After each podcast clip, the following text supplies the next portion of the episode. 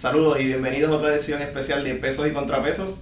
Hoy nos encontramos aquí con el ex secretario de DACO, ex senador y ex gobernador Alejandro García Padilla. Muchas gracias, gobernador. Gracias a usted por tenerme. También estoy aquí con Verónica Banucci y Ricardo Cintrón. Saludos. Hoy nos vamos a re- retrotraer al, al momento de, de su gobierno, 2013-2017, para, para ver cómo, cómo se dieron esa- esas controversias o esos momentos importantes en el país cuando se tomaron muchas de las decisiones que hoy nos están afectando y ver cómo se tomaron y cómo se vivieron ahí en el Palacio de Santa Catalina. ¿sí? Y quiero empezar para, para abrir con, con, esta, con esta cita de usted en la entrevista del Nuevo Día, que dice, el país demasiadas veces quieren que los políticos le presenten soluciones muy simples a problemas que de verdad son complejos.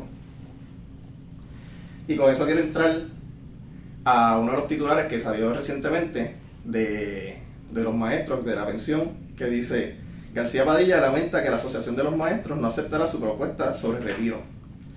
Y quiero breve, para entrar en eso, que nos explique cómo fueron las negociaciones en ese momento con los maestros, qué fue lo que se les propuso y, y qué fue lo que ellos le dijeron en ese momento. En aquel momento no había un representante exclusivo porque la Federación de Maestros había sido desertificada por violar la ley Ok. y eh, se encontraba el Departamento del Trabajo en el proceso de consultar al magisterio para eh, elegir su representante exclusivo, que luego resultó ser la Asociación de Maestros. Por lo tanto, yo tenía que citar a las reuniones a todos los representantes. En esas reuniones estaba la Asociación de Maestros, estaba la Federación de Maestros, estaba eh, Únete, eh, y otro grupo eran eh, Bayala, eh, Doña Aida, un maestro de Salinas que había sido candidato a alcalde del eh, y la representante de la Asociación de Maestros y los representantes de los directores escolares. Se le propuso una pensión mínima garantizada a todos, eh, que era mayor al, al más de la mitad de las pensiones que estaban en vigor en ese momento. Eh, si alguien tenía derecho a una pensión superior a esa, a la garantizada, que creo que eran 1.600 dólares, eh, pues la tendría. O sea, si tú tenías derecho a una pensión superior por lo que habías aportado, pues tendrías tu pensión superior, pero se garantizaba una pensión mínima. E independientemente de cuánto ganaras en la pensión, tenías derecho al plan de salud del Estado, por lo tanto no tendría que gastar de, la, de su pensión en salud, ¿verdad? Ellos no aceptaron, el plan se aprobó, hubo un problema y es que el, el que era portavoz del Partido Popular en la Cámara de Representantes, Charlie Hernández, exigió para poder aprobar el proyecto que también se revisara en la misma medida la ley de la judicatura, la, la pensión de los jueces. ok. Eso, eso fue una píldora venenosa porque los jueces decidieron examinar su propio Sí. retiro. Lo que a mi juicio es un hito histórico eh, muy triste, porque en esa vista en la Corte Suprema, eh, los jueces fueron juez y parte, sin ningún tipo de, de.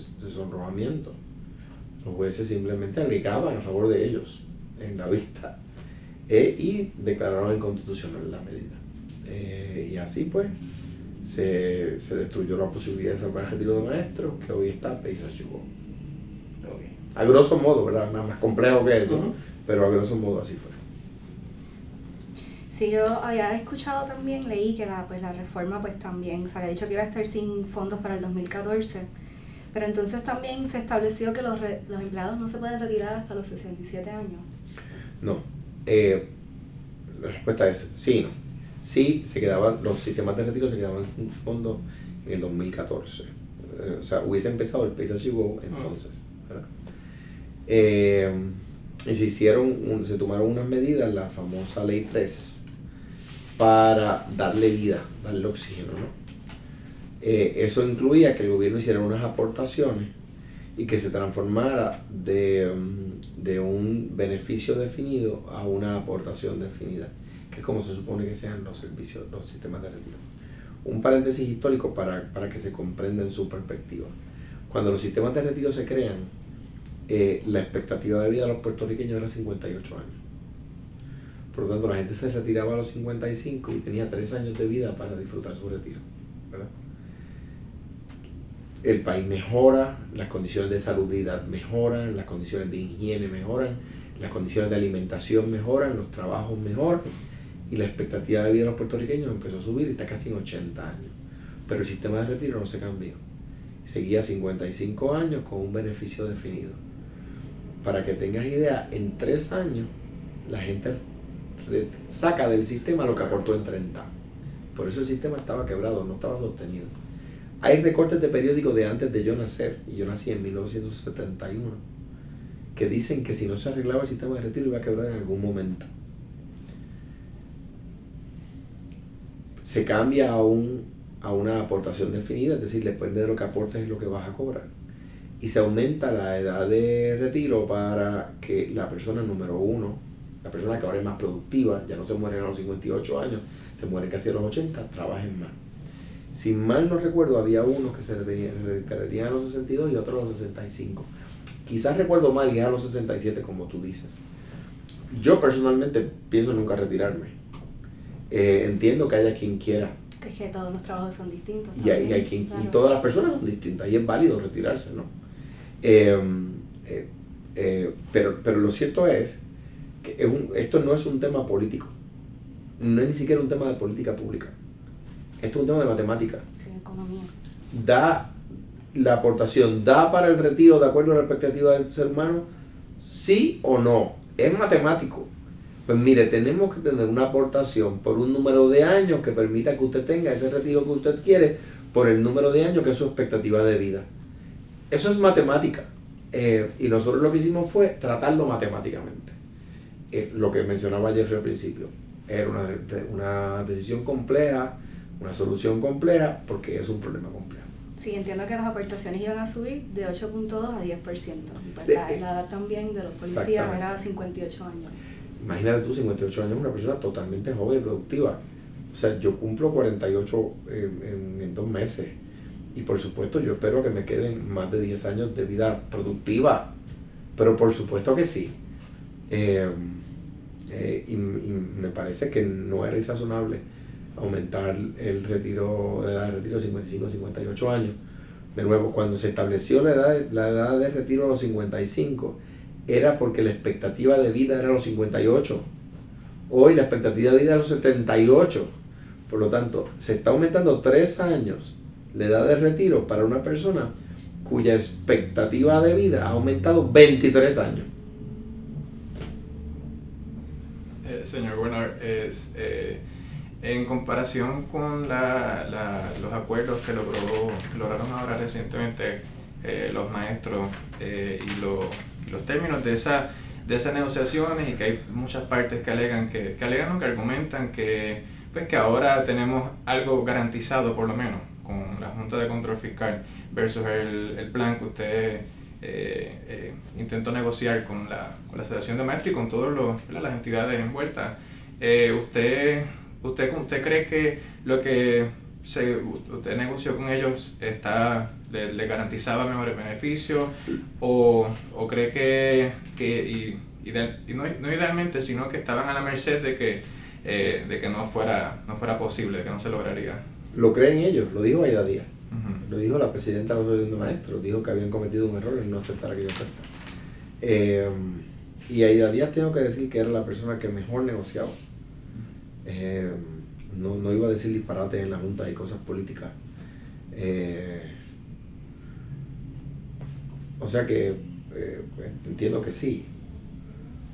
Más aún, si ustedes recuerdan, cuando yo presento el primer plan fiscal, que la Junta lo rechaza, lo rechaza porque yo no estaba dispuesto a ceder en tres puntos. Número uno, exigirle más a los pensionados. Yo entendía que con la ley 3, con esos eh, puntos que, que, han mencionado, ya ellos han aportado la, la, parte que les toca, ¿verdad? Que todo el mundo tiene que aportar, ya los pensionados pusieron su parte. La universidad, porque es el ente eh, de, de, productividad, de, gestión de productividad en el país.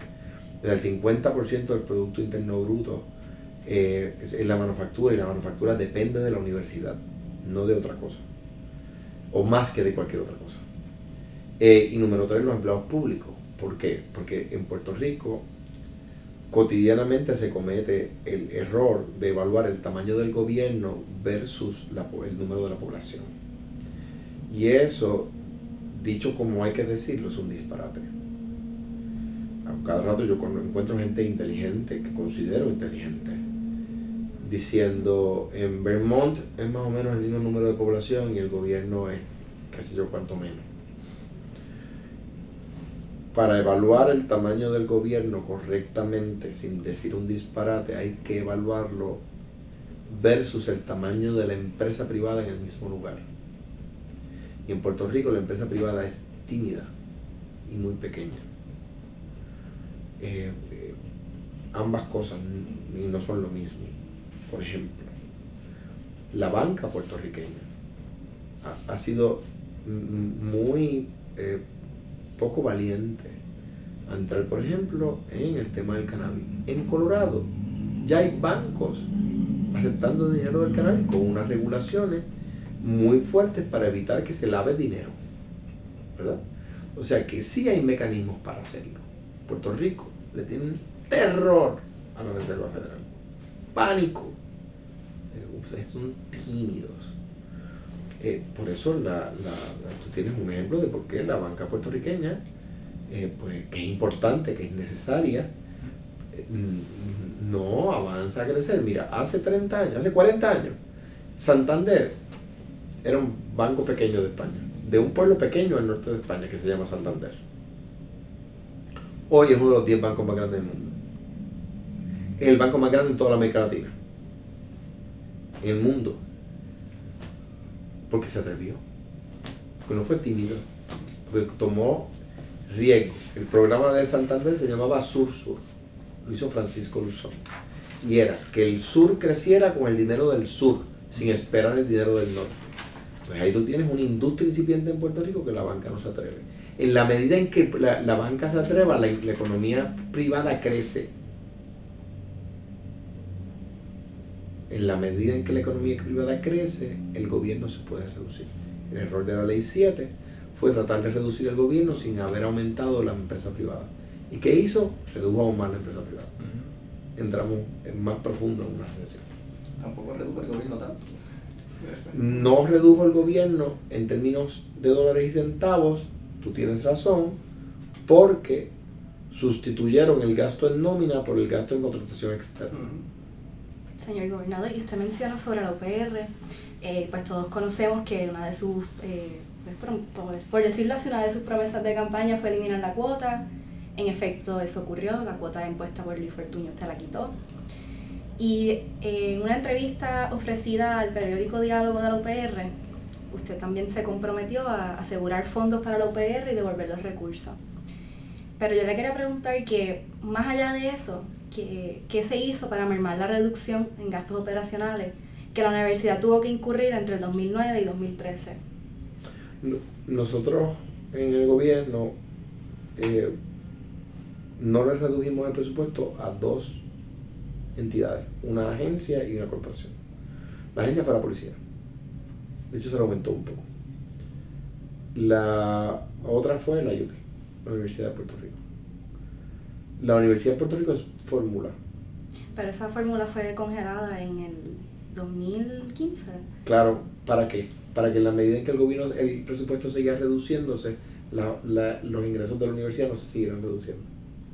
Como es por fórmula, a la universidad le, toca un poquito menos del 10% del presupuesto. Sí, 9.6.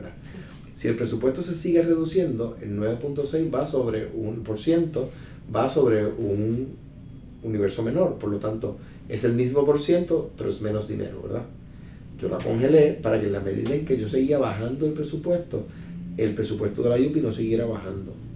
¿Ves? Le siguiera tocando lo mismo. O sea que fue un mecanismo para aumentarle el dinero. De esa manera la IUPI, aunque el presupuesto, la IUPI, para que, tú, para que tengas idea, el último presupuesto de Fortuño tenía, era un presupuesto de gastos eh, perdón, de ingresos de 9, de mil y pico de billones, de millones, y había gastos por 11 mil millones, ¿verdad? 11.2, 11.3, si mal no recuerdo, eh, billones. Por lo tanto, a la IUPI le tocaban 9.6% de 9 mil y pico de millones. Mi último presupuesto fue de poco menos de 8 mil millones. Por lo tanto, a la UPI le hubiese tocado 9.6% de 8 mil. Lo que hicimos en el 2015 fue detener esa reducción para que la UPI siguiera recibiendo sus fondos y en la medida en que nosotros seguíamos reduciendo el gasto, la UPI no, siguiera, no, no redujera su ingreso. Era lo que podíamos hacer. Eh, y, y, durante ese periodo la universidad aumentó su el número de estudiantes, aumentaron el número de estudiantes de escuela pública en la universidad que había pasado a ser inferior a la escuela privada durante el gobierno de Fortuño, volvieron a ser mayoría los de escuela pública. Eh, y, y, de nuevo llegó a, otra vez a 60 o casi 60 mil, creo que llegó a 62 mil estudiantes otra vez, cuando nosotros lo cogimos en 50 mil. Eh, por lo tanto, la, la, universidad pudo volver a repoblarse y eso a su vez trae también ingresos de matrícula, lo que paga la BKP, lo que pagan los propios estudiantes, etc. Eh, y garantizamos que tuvieran su fondo ¿verdad? estable. Bueno, pues entonces ahora pasamos a otros temas. Otra portada de noticias en, en el cuatrienio que usted fue gobernador, que muchos recuerdan que salía, salió usted y decía que salvaron las finanzas. Una muralla. Y si mal no recuerdo, pienso que era que ustedes tenían un plan que todo que tenía que ver con el IVA, tenía que ver con la crudita y una serie, una serie de, de a lo mejor de, de, proyectos de ley que se tenían que pasar para que eso su, sucediera. Por ahora vamos a enfocarnos en el IVA. Eh, ¿cómo, cómo, ¿Cómo fue ese proceso en términos de que ustedes entendieron que, que esa era la manera a que Puerto Rico se tenía que dirigir? ¿Y cómo fue la manera en que negociaron con sus representantes y senadores, porque eran populares en ese momento también. El salvar las finanzas del país no es un evento que, que, se da como cuando uno gana un juego de baloncesto el día que el momento que se acaba el tiempo y uno tiene más puntos. Salvar las finanzas del país es un proceso que, que continuo, no termina, eh, no termina nunca. Es que se vuelve al camino correcto y uno se mantiene en el camino correcto.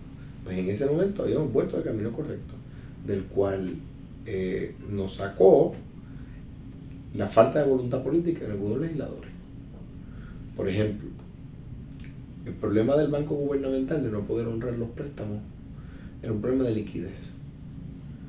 El gobierno de Fortunio había dado préstamos por 2.200 millones de dólares a la autoridad de carretera sin que la autoridad de carretera tuviera una fuente de repago. Cuando yo llego, la autoridad de carretera no está pagando ese préstamo. Eh, ¿Por qué? Porque el gobierno había argumentado que iban a subir, a subir los peajes, si mal no recuerdo, eh, y con eso iban a pagar.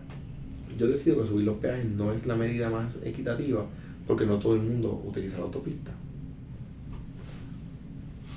Que el mecanismo más equitativo, de menos impacto a cada, a cada persona, es el impuesto a la gasolina, a los combustibles, porque eso sí lo usa todo que tiene carro.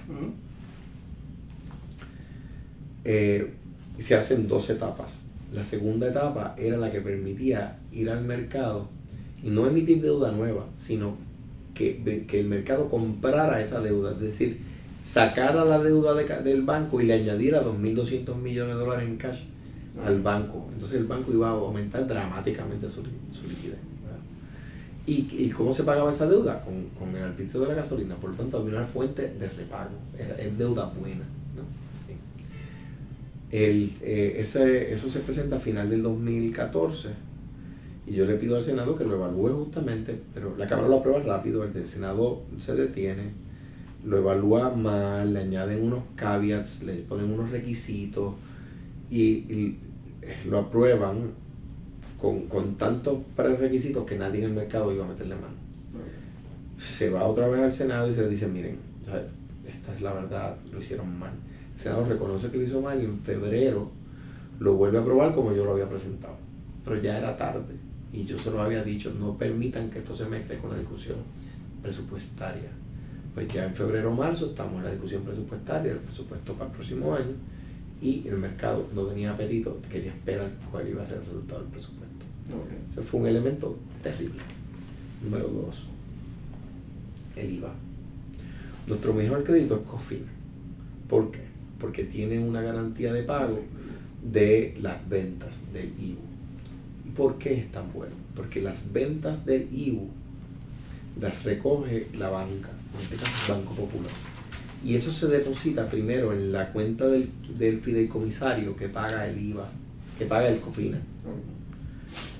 De lo que sobra, ese fideicomisario, que es un ente externo, envía a Hacienda. Por eso ese crédito tiene tanta credibilidad. Que al día de hoy es el único que nunca ha dejado de tener fondos para pagar, aunque se haya dejado de pagar. Pero siempre ha tenido fondos para pagarse. Crear el IVA, número uno, eliminar las contribuciones sobre ingresos. Eso hace que todos los puertorriqueños tuvieran un aumento de salario inmediatamente, porque lo que se le deduce del cheque para enviárselo a Hacienda, la contribución retenida, desaparece. Ese dinero se queda en el bolsillo de la gente. Por lo tanto, aumenta el poder adquisitivo de las personas para ahorrar o para comprar casas o cosas. ¿Verdad? Y conviertes los GOs, nuestra obligación más grande, la principal, en un crédito tan bueno como el COFINA. Voy. Dice la pausa para que pueda cortar. Eh, en un crédito tan bueno como el COFINA. Eso quería decir que Puerto Rico iba a recobrar acceso al mercado a un costo adecuado. Y vamos a poder coger la deuda y refinanciarla nosotros mismos, reestructurar la deuda sin necesidad de un ente externo, sin necesidad de la quiebra. Esos son los dos ejemplos más grandes. Hay otros, pero esos son los dos ejemplos más grandes. El proceso legislativo fue terrible. De eso hablo en un libro que va a salir próximamente. Eh, el IVA es un, es un mecanismo contributivo liberal, un mecanismo contributivo de izquierdas en todas partes del mundo. Irónicamente, un grupo de legisladores que dicen ser de izquierda, pero que en realidad lo que son son de sí mismos, del PNP y del Partido Popular, se opusieron. En el caso del Partido Popular fue eh, un muchacho bajito, él, ¿cómo se llama? Este, pues nada. Manuel Natal, eh. Luis Vega, gana. Piti Gándara, Luis Raúl Torres y Ángel Mato. Y el, y el otro que. Carlos Vargas falleció. Yo no sé si falleció antes. Pero señor gobernador, ¿no es cierto que como de, o sea, el, el IVA es considerado un impuesto regresivo de todas formas, aunque es- habrá quien lo considera un impuesto liberal? Entonces, esto quiere decir que pues lo terminaría pagando el consumidor. Y entonces, mi pregunta es que eso no querría decir que entonces la deuda la terminaría pagando la clase trabajadora. Los mismos que la pagan hoy, porque se le deduce del cheque antes de que lo cobren. Pero- o sea, o sea el, el, el- dos cosas de lo, que, de lo que has dicho. ¿Por qué las uniones obreras en todas partes del mundo favorecen el IVA versus la contribución sobre ingresos? Porque la contribución sobre ingresos es un impuesto a la productividad de la persona. Es al fin y al cabo, al fin y al cabo la antítesis del- del- de, la- de incentivar la productividad. El Estado saca dinero de cuánto tú produzcas, no de cuánto tú gastes. En segundo lugar, ¿cómo se atiende la regresividad? Pues se atiende prepagándole a las clases más pobres el dinero que luego tendrían que pagar en un impuesto de valor añadido. Eso tú, antes de comenzar el modelo, le das dinero, cash, a esas clases para que tengan dinero de manera que puedan eh, eh, eh, eh, capear esa tempestad, ¿verdad? Eh, cuando yo propuse el IVA, de 190 y pico países que hay en el mundo, 160 y pico ya tenían IVA. Hoy ya son 170 los países que se han movido al IVA. O sea que en los últimos cuatro años, seis países o siete han cambiado de contribución sobre ingresos a IVA. Ninguno ha vuelto hacia atrás. De las 20 economías más productivas del mundo, solamente los Estados Unidos tienen contribución sobre ingresos. Las otras 19, todas tienen IVA. Todas eliminaron la contribución sobre ingresos.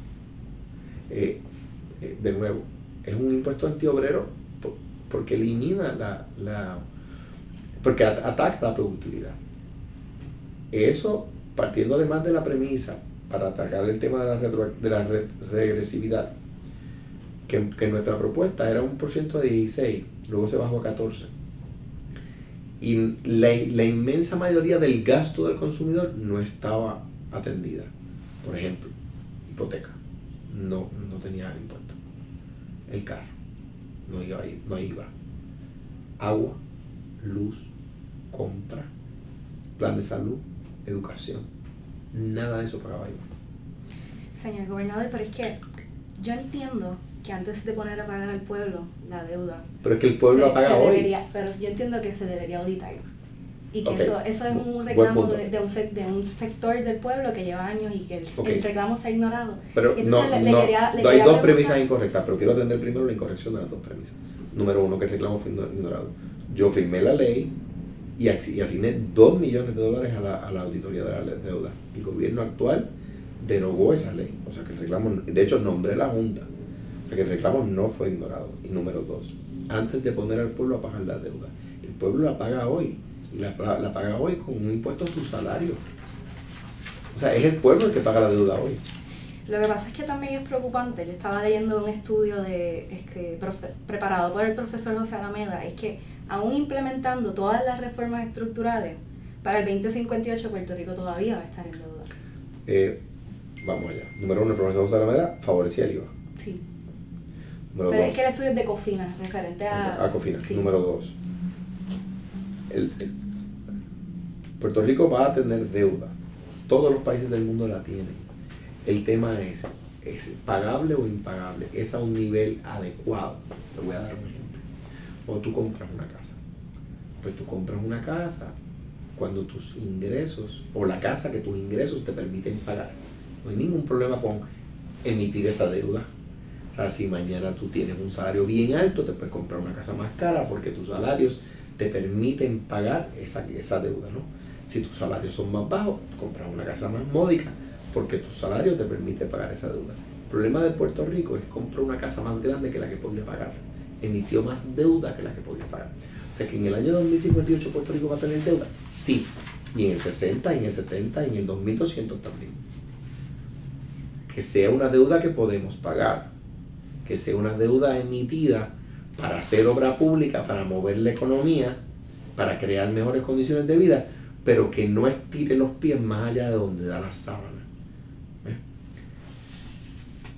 A tu punto, aún con las medidas que yo tomé, y si todas hubiesen implantado, si no aumentábamos la capacidad productiva del país, volver a la recesión iba a ser prácticamente seguro. Por eso el IVA porque aumenta la capacidad productiva del país. De nuevo, te voy a dar un ejemplo de la, de la crítica IVA. La marcha de, la educación. Antes de la marcha se había eliminado la educación del IVA. Y me hicieron una marcha extraordinaria. Los religiosos dijeron que era un impuesto antiobrero. El principal impuesto de la ciudad del Vaticano es el IVA. O sea que si yo estaba proponiendo un impuesto antiobrero, el Vaticano lo tiene. Cuando Puerto Rico era el país más pobre del hemisferio, hacía sentido la contribución sobre ingresos. Porque era un grupo bien pequeño que tenía mucho dinero el que iba a pagar contribuciones y la masa de trabajadores no iba a pagar. Ya no es el caso. Hoy la masa de trabajadores paga impuestos paga contribución sobre ingreso. Además paga IVU. De su cheque de nuevo le retiran. Peor aún, en contra de la regresividad. Solo 12.000 puertorriqueños reportan ingresos de más de 100 mil dólares. Eso quiere decir que los que más ganan evaden. Y los que menos ganan no pueden evadir. Por lo tanto, de acuerdo a cómo está estructurado nuestro sistema tributario, es em, implacable contra el que gana poco y tiene em, leniencia con el que gana mucho. No hay manera, no hay manera de defenderlo. Es que, es que no hay manera de defenderlo. No, no, es, no es posible. Eh, eh, no es posible defenderlo cuando el Estado decide en que tú gastas. Sí, bueno, y dos preguntas cortas sobre el IVA para pues, terminar el, el tema. Eh, la primera siendo, eh, ¿usted no cree que parte de la dificultad que su administración tuvo para vender la idea, el proyecto, el proyecto de, del IVA era por, eh, por el hecho de que muchas personas pues lo veían como, bueno, me bajan otro impuesto más. O que puedo entender el argumento de que me vas a eliminar las contribuciones, pero ¿qué me garantiza a mí? Ahora voy a estar pagando un 14-16% en todo lo que yo consuma, con las excepciones que, que, estamos, que estamos claros que existen en el proyecto, pero seguía siendo, un aumento, seguía siendo otro impuesto más añadido a la lista. ¿Usted no cree que parte de, esa, de ese reto fue el hecho de que no, no consiguió o no habían... Bien breve. bien breve. sí. La respuesta es que no. O sea, que matemáticamente no da. O sea, tú pagas, tú, yo estaba proponiendo 16% de IVA y hoy tú pagas 33% de contribuciones. Entonces, eh, eh, eh, yo me acuerdo un, un, argumento, de hecho tonto, que, me, que dijo Camilo Cruz, de 16 más que 7. Es, es decir, pero menos que 33. Entonces, eliminas el 7, porque no iba, iba e IBU. eliminas el 7, eliminas el 33 y te quedas con este. Y de hecho puedes pagar cero si tú quieres. Si tú quieres pagar, cero. Porque donde está tu gasto necesario, casa, carro, salud, educación, agua, luz, compra, pagaba cero. Libros. En estos días yo compré libros. Todavía los libros están exentos. Incluso del IBU. Eso lo eliminamos nosotros. O sea, y nadie me va a decir, oh, un impuesto menos. Mm. ¿Verdad? Claro. Porque queremos políticos que nos digan la verdad hasta que nos las dicen. El día que nos las dicen lo dejamos de querer. Queremos políticos que nos digan la verdad que queremos oír. Antes de mover al cabildo, simplemente quería una reacción rápida de usted de esa frase célebre que usted hizo en el 2013. Me vale. ¿Fue en el 2013? Sí, creo que fue. Dos cosas. Eh, la pregunta fue, ¿le preocupa lo que... De... El 2 de abril del 2013. es preciso. La pregunta fue, del periodista fue, ¿le preocupa que piensen las casas agregadoras de usted? Y yo dije, de mí como una canción de maná, me vale. Una reacción al día de hoy. Ahí dije, sí me preocupa lo que piden de Puerto Rico. habiendo aclarado eso, las reacciones me sigue valiendo. Es que mucha pero, pero cada vez me vale menos. E, entendieron que, que eso fue un propósito de por qué degradaron el crédito a chatarra. cuando me pregunta. Sí, entendía que eso había es que, es que, influenciado en... No, porque eso sucede cuando nos degradan. O sea, es en reacción a la degradación que yo digo eso. Y, y, como quiera, esas casas son de las principales culpables también del, del, del son, son en parte culpables, son en parte culpables. Eh, eh, nadie les, les da credibilidad, nada más que aquí algunos periodistas. Este, y moviéndonos. Pero me sigue valiendo. moviéndonos a el, al cabildeo que hubo para, para la promesa, lo que le quería preguntar era que si cuando, ¿verdad? Que, que usted veía que había 2 mil millones en, en déficit, creo que era. 2.200. 2.200 millones. Que son distintos a los de carreteras en el banco. Sí. Entonces también está la, la deuda este, las corporaciones públicas también estaban, estaban mal. Este, ahí es que usted entonces decide o fue también que usted entendieron que el gobierno federal ya estaba iba a tomar acción no fue más no el gobierno federal no quería tomar acción. Fue mucho más complejo. Nosotros tratamos o sea al principio se entendía todo, todo incluso el tesoro federal que el problema eran algunas corporaciones públicas como carreteras como acueductos etcétera entonces, eh, eh, todos, todos entendíamos que esas corporaciones estaban demasiado vinculadas, dependían del gobierno central, dependían del, del tesoro, ¿verdad? Del tesoro central, de Hacienda. Entonces hicimos la quiebra criolla, sí. que era, era, la estrategia era hacerle una verja al, gobierno central, un fencing que protegía al gobierno central de las corporaciones públicas para que cuando las corporaciones públicas cayeran, no arrastraran el gobierno central. Que el argumento de, la, de, en el caso de la, de la quiebra criolla era bueno. Entonces, eh, al caerse la quiebra criolla, pues entonces ya no queda más remedio. Em, lo, yo tenía que, la, deuda que había sido asumida, particularmente con Fortuna y Aníbal, era tan brutal que llegó el momento donde una tercera parte del presupuesto del país iba a pagar deuda en el 2016. Entonces, ahí fue que yo dije, no se puede pagar como está pactada, no se puede pagar. E, ¿Era eso o dejar de dar servicios básicos?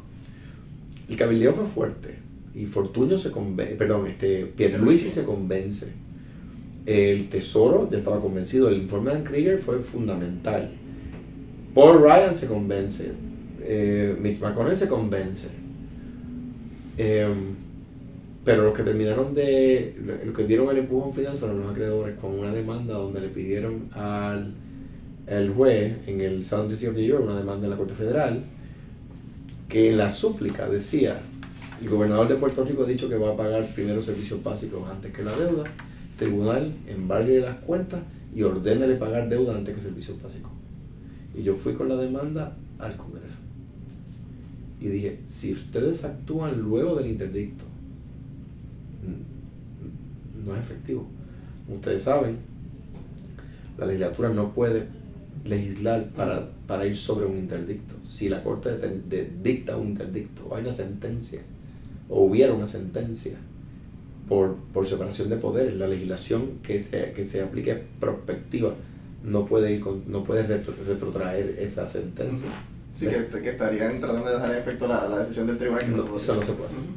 Y esa, esa, donde, esa demanda fue radicada en el Southern District of New York, que era mi argumento. Ah, que hoy la, la, tenemos problemas con, la, con siete miembros de la Junta y la juez Swain. Pues ahora mismo estaríamos viendo todo con un juez en Southern District of New York. el mismo problema que tenemos hoy lo tendríamos, pero en un, un pleito. Y el, y el juez nombraría un síndico y eso era el final del camino. Aquí nunca tocamos fondo. También, mucha gente se ha argumentado que, que la ley promesa tiene un, este, bastante cosas buenas que, que la Junta ni usa tampoco, que podría usar a su favor. Sí, el problema son los siete miembros, obviamente también podemos argumentar lo de lo colonial o lo que puede decir la gente, pero tiene algunas herramientas que, se, que si se usan bien, este, la, si la Junta la podría usar. y podemos entrar en su colonial y yo no lo he evado, claro, hay que estar preparado para entonces reconocer que Grecia es una colonia de la Comunidad Europea y que, y que eh, Irlanda también lo es, y que, y que Portugal también lo es, y que Nueva York es una colonia del Congreso, y que Detroit es una colonia de Michigan. O sea, de nuevo, reducir los argumentos y tratar de encontrar definiciones del siglo XVII a problemas actuales, lo podemos hacer, pero lo llamémosle. El nombre que usted quiera. El tema, el, si queremos poner el nombre, podemos ponerle el nombre. Pero, pero mi objeción a eso es mi objeción a eso es, no tengo ningún problema con, llamarlo de esa forma. Claro, hay un problema de eh, definición. La colonia por definición es impuesta. Y en el caso nuestro no lo es. Superado eso, ponga el nombre que usted quiera, quiere llamar colonia, llame como usted quiera. A mí me interesa más resolver el problema que, que saber cómo le llamo al problema. Señor gobernador, ¿y cómo ahora viendo usted la trayectoria de promesa y de la, por consiguiente la Junta, ¿Qué usted piensa y cómo qué, qué opina también de la relación de Ricardo Rosselló con los miembros de la Junta? ¿Cómo... La, eh, o sea, la, la, Junta y el gobernador están riñendo por 4% del presupuesto. O sea, el 96% están de acuerdo. La Junta, eh, con la excepción honrosísima de Ana Mato Santos, yo creo que, que ha, dado mucho que desear. Y señor Bernard, le pregunto, eh, que usted ¿Cuál es, ¿Cuál es su perspectiva sobre pues, la controversia que han surgido con los miembros de la Junta y el hecho de que eh, en, en, sus pasados roles, eh, con documentos privados, eh, su relación y lo que tenían que ver, lo tenían que ver con la deuda de Puerto Rico y que ahora ellos mismos... Es parte, bueno, la, acuérdate que la, la Junta se, se nombró originalmente de la siguiente forma. Uno nombrado por el presidente, uno nombrado por Nancy Pelosi, que era el líder de la minoría en la Cámara, uno nombrado por Chuck Schumer, que era el líder de la minoría en el Senado, dos nombrados por Mitch McConnell, que era el líder de la mayoría en el Senado, y dos nombrados por Paul Ryan. ¿verdad? Esas personas que tú mencionas son nombramientos republicanos a la Junta. No aceptarlos hubiese conllevado someter la Junta al proceso normal de nombramiento y confirmación. Y atrasaba la, la, la, protección. En cuanto al tema de, de la imposición de la Junta, yo digo lo que dicen por ahí. Hablo en el libro y te, va, y te vas a sorprender del mecanismo que incluye el proyecto de ley para que Puerto Rico tuviera que, que aceptarla, aunque no fuera impuesta. Y te vas a sorprender de quién derrotó eso. Tenemos que esperar por el libro. ¿Quién fue al Congreso? spoiler, un spoiler. ¿Quién fue al Congreso a pedir que eso no se incluyera en el proyecto? Para, para, para terminar, este, también saqué de esa entrevista el, esta, esta cita de usted que dice, pagué el precio político y al final dice, la historia nos dio la razón. ¿Puede abundar un poquito más sobre El eso? gobierno actual, el gobierno PNP, no ha cambiado ni una coma de las medidas que me criticó. Nada. O sea, la ley 66 que tenía tope, que tenía sunset, que te expiraba, le, le, le, le, postergaron la, la fecha de expiración. O sea que incluso las leyes que me criticaron que terminaban, que tenían una fecha de caducidad, el PNP en vez, le votó en contra y ahora en el poder lo que hizo fue eliminarle el tope de caducidad. Todo lo, todo lo que se me criticó está impuesto, excepto dos cosas. La Carta Circular de Perspectiva de Género, que lo eliminaron, un gobierno de derecha, y la protección a unas reservas naturales, que lo eliminaron. Y, y las oficinas que, que, que, habían abierto también. La oficina de Colombia, que triplicó el intercambio Ah, de- comercial. lo de Sevilla. el- después de, cuando lo quitaron, le ganaron al Real Madrid. Lo de Sevilla. lo de Sevilla es. Lo de Sevilla es. eh, Fue una burrada política de dos o tres miembros de la Junta de Turismo. pero Una burrada. Eh, y lo de que le ganaron al Real Madrid te lo perdono porque ya no te voy a dar nota. Yo, yo soy del Real Madrid también. Este, pero que queríamos también acabar este, hablando de, de eso último, de cuando usted habló, cuando le mencioné que este, pagué el precio político de, la- de las cosas que a lo mejor usted hizo controversial, pero que fueron buenas. Por ejemplo, Verónica estaba hablando de, que, de lo de matrimonio para, Ah, Igualitario. la para todo el sí, mundo. no, y la carta, eh, la, y usted viabilizó que las personas se cambiaran el género también en las licencias, la orden ejecutiva que usted firmó. El otro día alguien me increpó por eso, un estadista. Y yo le dije, ¿tú sabes qué se puede hacer en el pasaporte? Y esa persona hizo, sí. Y me dijo, no sabía. Y le Una vez uno comprende la diferencia entre sexo y género, no se le hace tan difícil. Eh, yo tenía un profesor de bachillerato, Raúl Coto Serrano, que citando a un filósofo norteamericano, mencionaba que la ignorancia es como un tul, como un velo a través del cual uno puede ver pero no ve bien. Y que el aprendizaje es un mecanismo para ir re- removiendo esas capas de tul, de esos velos que tenemos delante de nuestros ojos. Y, y yo, yo pasé por ese proceso de aprendizaje. Pero les agradezco mucho esta oportunidad. No, usted. agradecemos a usted. Sí, por su tiempo, Gracias su disponibilidad. Perdonen que gracias. decía breve. No, No, para nada. Bueno, esto fue todo por hoy y le agradecemos otra vez al gobernador por acompañarnos. Gracias.